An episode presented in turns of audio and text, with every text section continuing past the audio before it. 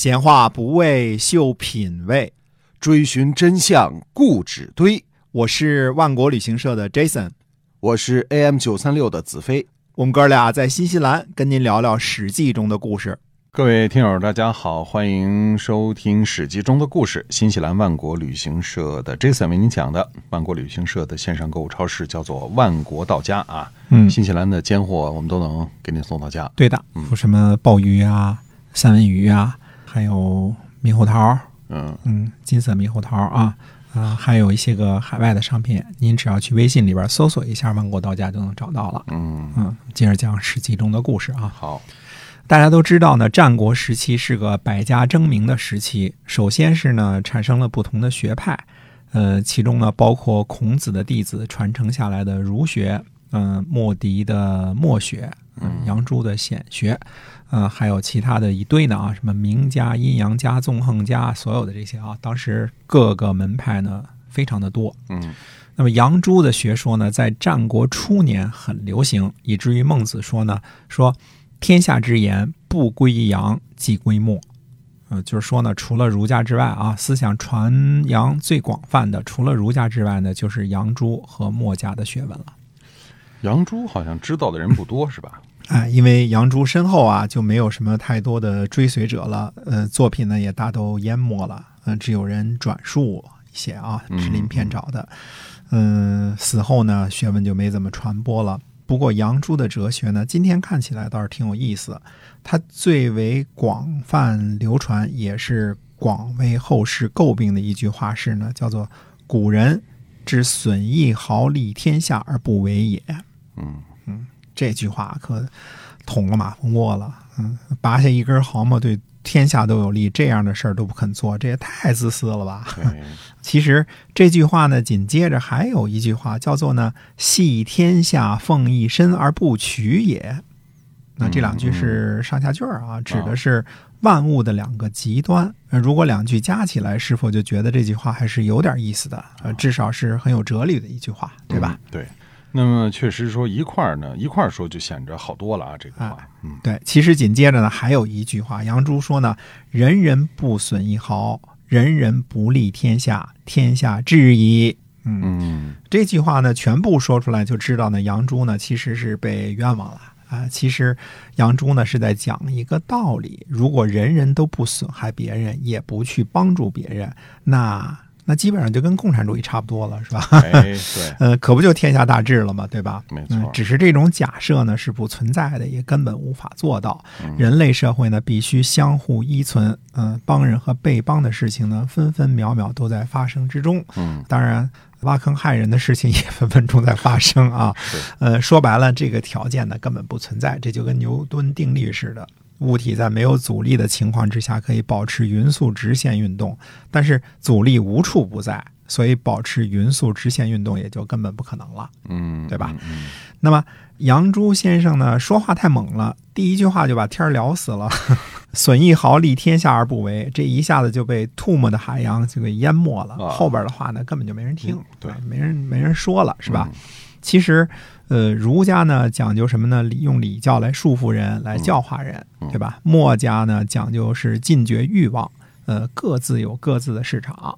呃，相对来说呢，呃，这种比较自我的思想，杨朱这种啊，嗯，到了今天呢，似乎应该更有市场了。但是，如果别人的好处我都拿着，自己一根毫毛都不拔，那就成了极端个人主义了。嗯这并不是杨朱哲学的本意。对对对。嗯，好像这个百家都是各自说自己的主张是最好的，是真理啊，说其他家的都是糟粕啊。这个嗯，这个基本上，哎，基本上都是这个意思吧？啊，那么儒家呢，发源自孔夫子的什么克己复礼啊，要恢复周公以来的礼乐制度啊，嗯呃，讲究仁义啊，所以仁者爱人，对吧？嗯所以要用各种礼教呢，把人给束缚住，一定要讲究很多的道道，比如说君君臣臣父父子子，那后来被总结成三纲五常。嗯呃，这个思想呢，自古以来就不缺乏拥趸，只是要弄清楚呢，孔夫子的思想跟后世的儒学是两码事儿啊，这个得搞清楚啊。嗯那么，呃，墨家呢讲究什么呢？讲究简朴，呃，都是自给自足的，对吧？嗯呃，这套思想呢，它符合中国人节俭和自力更生的传统，这也都一直都有市场。嗯那么法家认为呢，什么儒家、墨家呢都不对，嗯只有法家才正确呢。是不是韩非子把儒家和墨家都给批判了？哎，不但批了，还批的挺狠的。哦，啊，韩非子说呢，说世上的显学呀，就是儒家和墨家。儒家的最高成就者是孔丘，墨家的集大成者是墨翟一。自从孔子死后啊，有子张的儒学、子思的儒学、颜氏的儒学、孟氏的儒学、雕漆氏的儒学、仲良氏的儒学、孙氏的儒学、乐正氏的儒学。那么墨子死后呢，有乡里式的墨家，有相夫式的墨家，有邓宁式的墨家。所以孔子、孟翟之后啊，儒家分为八个学派，墨家分为三个学派，都各自取舍不同，见解相反，都自己号称是真正的孔和真正的墨。如果孔子和墨翟不能复生，谁来决定到底谁是真正的继承了衣钵呢？还真是啊，自个儿互掐，那就没完没了了。哎，嗯孔子和墨翟呢，都说自己继承尧舜的真谛。如果尧舜不能复生，谁来决定到底谁真的继承了尧舜的真谛呢？嗯殷商和周都各自延续了七百年，呃，虞舜和夏延续了两千年，都没办法判定儒家和墨家谁是真谛。如今要考察三千余年之前的尧舜，想象也知道是难定真伪，无法验证，而非要说那个学问一定是真的，不是愚昧就是胡说。所以民主啊都不接受这些意见杂乱、相互矛盾的学说。嗯。那么韩非说的其实也并不是没有道理哈。哎，韩非子的东西啊很有说服力，嗯就非常雄辩啊。我们不去纠结这其中的逻辑问题啊，只是展示一下韩非子的这个说服力啊。接着韩非子就说呢，说把当世的两大显学儒家和墨家混在一块儿批判了啊。韩非子说什么呢？说墨家葬死者的时候啊，冬天用冬天的衣服，夏天用夏天的衣服，使用三寸铜棺，服丧三个月。嗯君主呢认为节俭而礼遇墨家，那么儒家呢讲究破家而葬，服丧三年，浪费很多。诸侯呢认为孝顺而礼遇儒家。